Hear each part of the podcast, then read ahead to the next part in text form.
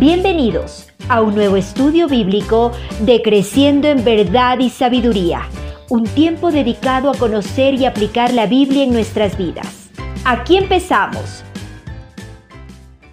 Habíamos estado hablando estas semanas acerca de la confrontación y llegamos finalmente a la conclusión. Habíamos hablado de lo que es la confrontación, habíamos hablado de cuándo realmente tenemos que confrontar a los demás, habíamos hablado de por qué a veces fallamos en confrontar a los demás, cuáles son las maneras más comunes en las que nosotros confrontamos y por eso fallamos. Habíamos hablado eso en las sesiones anteriores y ahora finalmente llegamos a la conclusión, pero sin embargo, antes de poder concluir tenemos que hablar de algo más.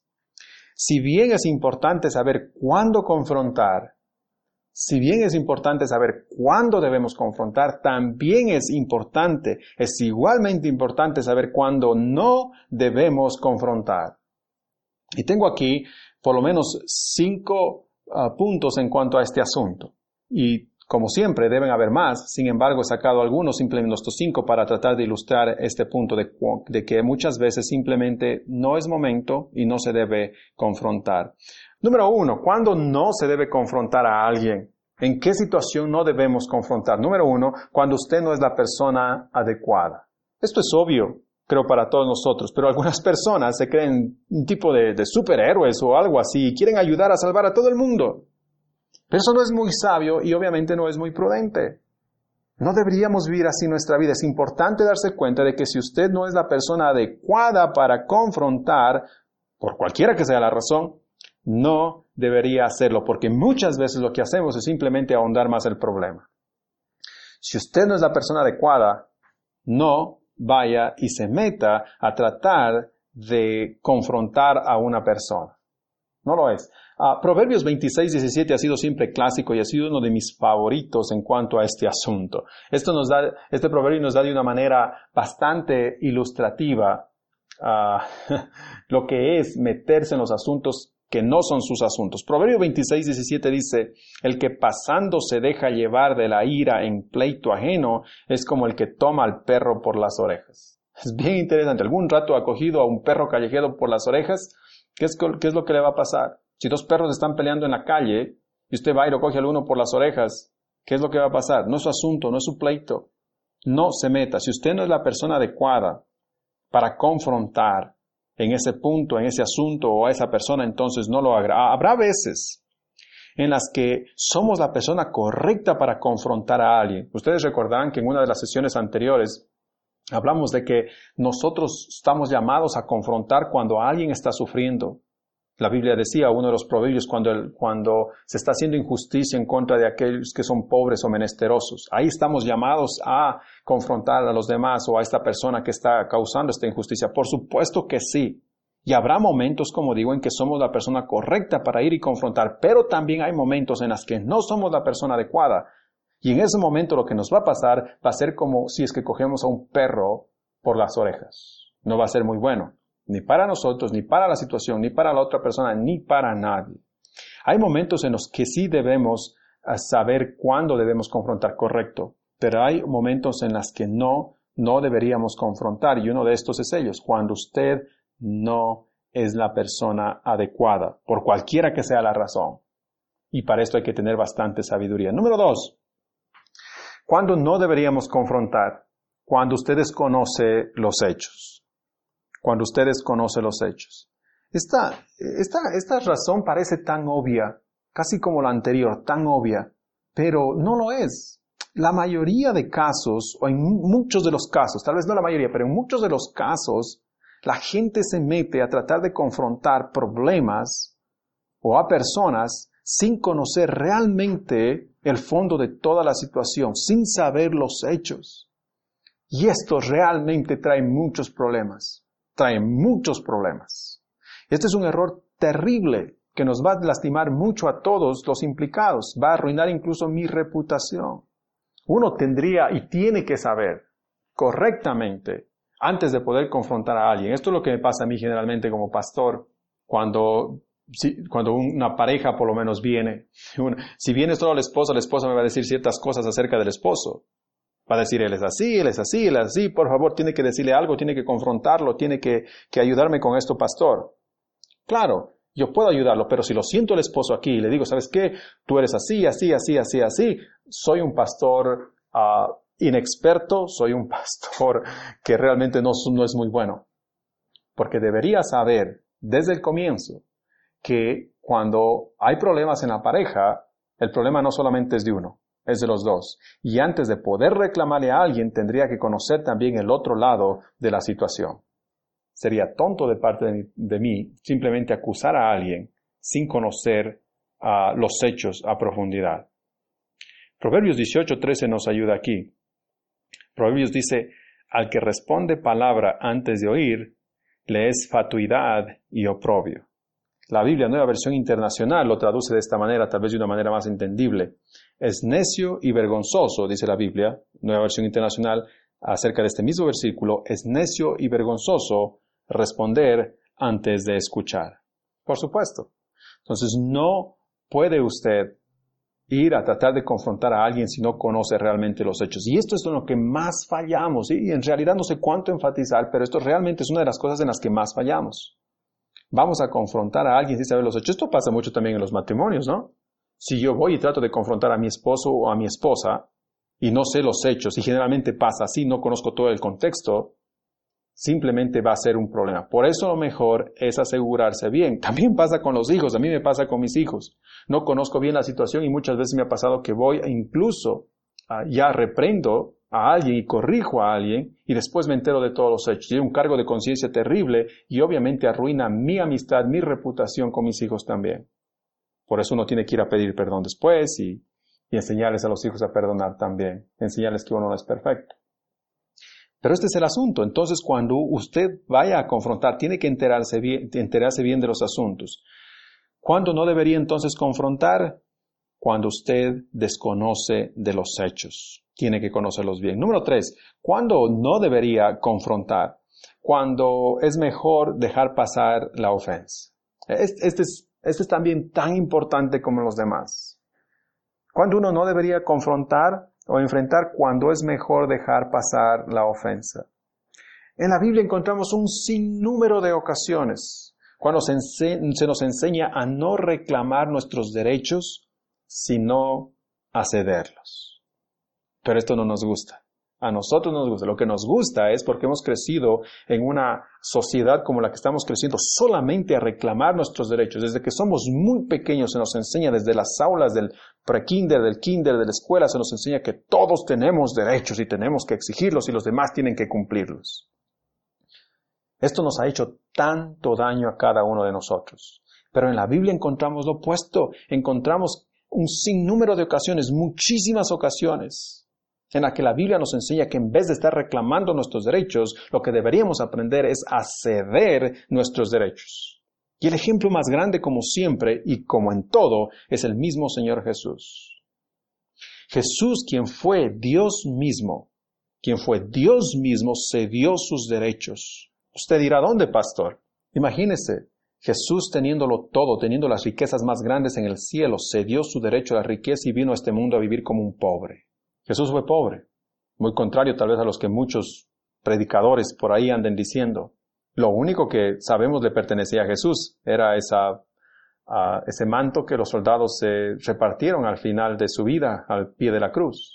Ser carpintero, que es lo que fue él y también su padre, no era uno de los trabajos más pagados ni más especiales en la comunidad antigua. Era un trabajo para una persona humilde. Jesús, quien fue Dios mismo, entonces cedió su derecho a la riqueza, a vivir como un rey. Él debería haber estado sentado en el palacio, pero cedió ese derecho. También cedió el derecho a ser, servido. Él es Dios. Todos nosotros deberíamos servirlo a Jesús. Todos nosotros deberíamos haberle servido cuando Él estaba viviendo aquí. Sin embargo, Él se dedicó a servir a los demás. Él se dedicó a servir a los demás. Cedió su derecho a ser servido. Todo esto mientras estuvo aquí en la tierra.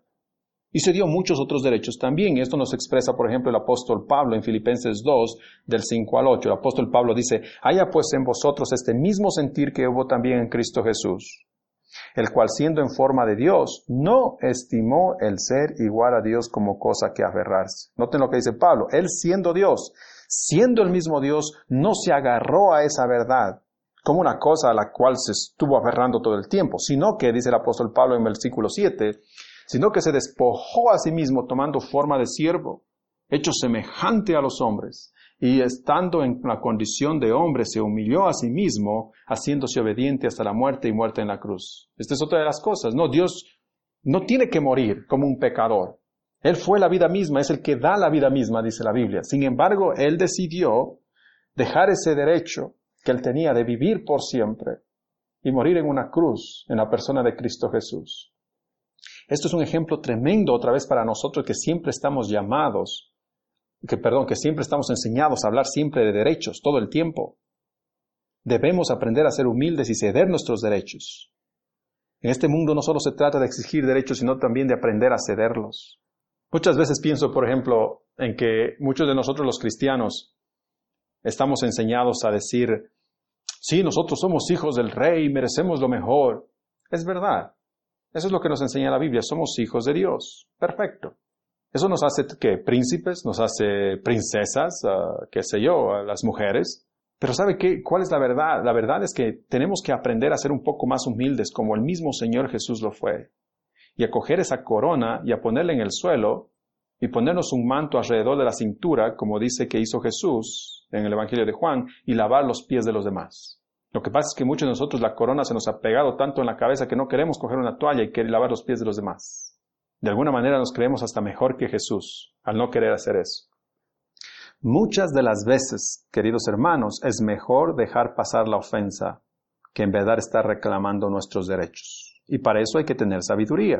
No siempre hay que dejar pasar la ofensa, por supuesto que no, pero algunas veces es lo mejor, es lo más prudente. ¿Cuándo no se debe confrontar? Habíamos dicho número uno, cuando usted no es la persona adecuada. Número dos, cuando usted desconoce los hechos. Número tres, cuando es mejor dejar pasar la ofensa. Número cuatro, cuando usted está cometiendo el mismo pecado. Obviamente, esto, esto parecería también algo que todo el mundo entiende, pero sorprendentemente no es así. Tenemos tantas personas allá afuera, y debería decir cristianos, tantos cristianos allá afuera que tratan de corregir y confrontar a las otras personas mientras ellos están haciendo algo igual o peor. Eso es una desgracia realmente. Eso no está bien. Y el Señor Jesús en Mateo 7, de 3 al 5, nos enseña esto de una manera directa, ilustra esto de una manera directa. El Señor Jesús dice, ¿y por qué miras la paja que está en el ojo de tu hermano y no echas de ver la viga que está en tu propio ojo? ¿O cómo dirás a tu hermano, déjame sacar la paja de tu ojo y he aquí la viga en el ojo tuyo? Hipócrita. Eso es lo que dice el Señor Jesús. Saca primero la viga de tu propio ojo y entonces verás bien para sacar la paja del ojo de tu hermano. No, no tengo otra vez, y esto hablamos creo que en la sesión anterior también. No se trata que no puedo ayudar a mi hermano a sacar la paja de su ojo. No se trata de que no debo confrontar. Claro que debemos confrontar, pero antes de confrontar, dice el Señor Jesús, deja de ser un hipócrita. No vayas a confrontar porque es hipocresía, por tu hipocresía, creyendo que eres mejor, creyendo que tú no tienes eso, que tú no sufres de eso. No, no, no, no. La manera de ir a confrontar, porque así nos llama la Biblia, es sabiendo que somos pecadores. Y no vamos a confrontar aquí como los fariseos, para hacernos parecer a nosotros mucho mejores, para hacernos parecer a nosotros mucho más santos, para decir, para hacer que la gente piense que nosotros, wow, ustedes sí son el estándar más grande de la moralidad o cosas por el estilo. Esa no es la manera de confrontar a los demás, en ninguna manera. Jesús dice, eres un hipócrita si vas a ir de esa manera. Cuando usted no debería confrontar, cuando usted está cometiendo el mismo pecado, porque eso lo hace un hipócrita directamente. Y ya como hablamos esto, también no es que usted no debe, debe ser perfecto antes de ir a confrontar, en ninguna manera. Usted no es que debe ser perfecto cuando debe ir a confrontar, no, pero sí no debe ser un hipócrita. Ese es otro asunto. Y es lo que Jesús está diciendo aquí. ¿Hay razones por las cuales no deberíamos ir a confrontar? Por supuesto que no. Y esta es la número cuatro. Cuando usted está cometiendo el mismo pecado, porque es un hipócrita. Obviamente no deberíamos hacerlo. Y número cinco. Esta es la última que tengo aquí. Obviamente deben haber más, pero esta es la última que me vino a la mente. ¿Cuándo no deberíamos confrontar? Cuando la confrontación será eficaz, perdón, cuando la confrontación no será eficaz y la reacción será severa. Creo que esta, de hecho, es, parte de lo que Jung Hunt dice. No deberíamos confrontar cuando la confrontación va a ser ineficaz y cuando la reacción va a ser muy severa. A veces, a veces la persona a la que vamos a confrontar es, es muy enojadiza y sabemos que reacciona de una manera agresiva físicamente, con palabras o como quiera que sea, es entonces, no es el momento y no debemos hacerlo en ninguna manera. Proverbios también nos ayuda en esto. Proverbios 9.7 dice, el que corrige al escarnecedor se acarrea afrenta. El que reprende al impío se atrae mancha. No es lo mejor. No es lo mejor. Si yo ya conozco que cuando voy a confrontar a esa persona, lo que va a pasar es que tal vez los dos vamos a irnos de trompones y vamos a terminar en la calle peleándonos. No es lo mejor ni para él, ni para mí, ni para el cristianismo, ni para dar testimonio del Señor. Lo mejor simplemente es no hacerlo, obviamente. Como podemos ver entonces, al igual que hay ocasiones en las que deberíamos ir a confrontar, hay ocasiones cuando debemos confrontar, por supuesto que sí, la Biblia nos enseña que es también importante saber que hay ocasiones cuando no deberíamos confrontar. Y estas ocasiones son variadas. Y tenemos que tener sabiduría, esto es verdad, para saber cuándo hacerlo y cuándo no. Aquí termina el estudio de hoy, pero los invitamos a que nos acompañen la próxima semana para seguir creciendo juntos en verdad y sabiduría.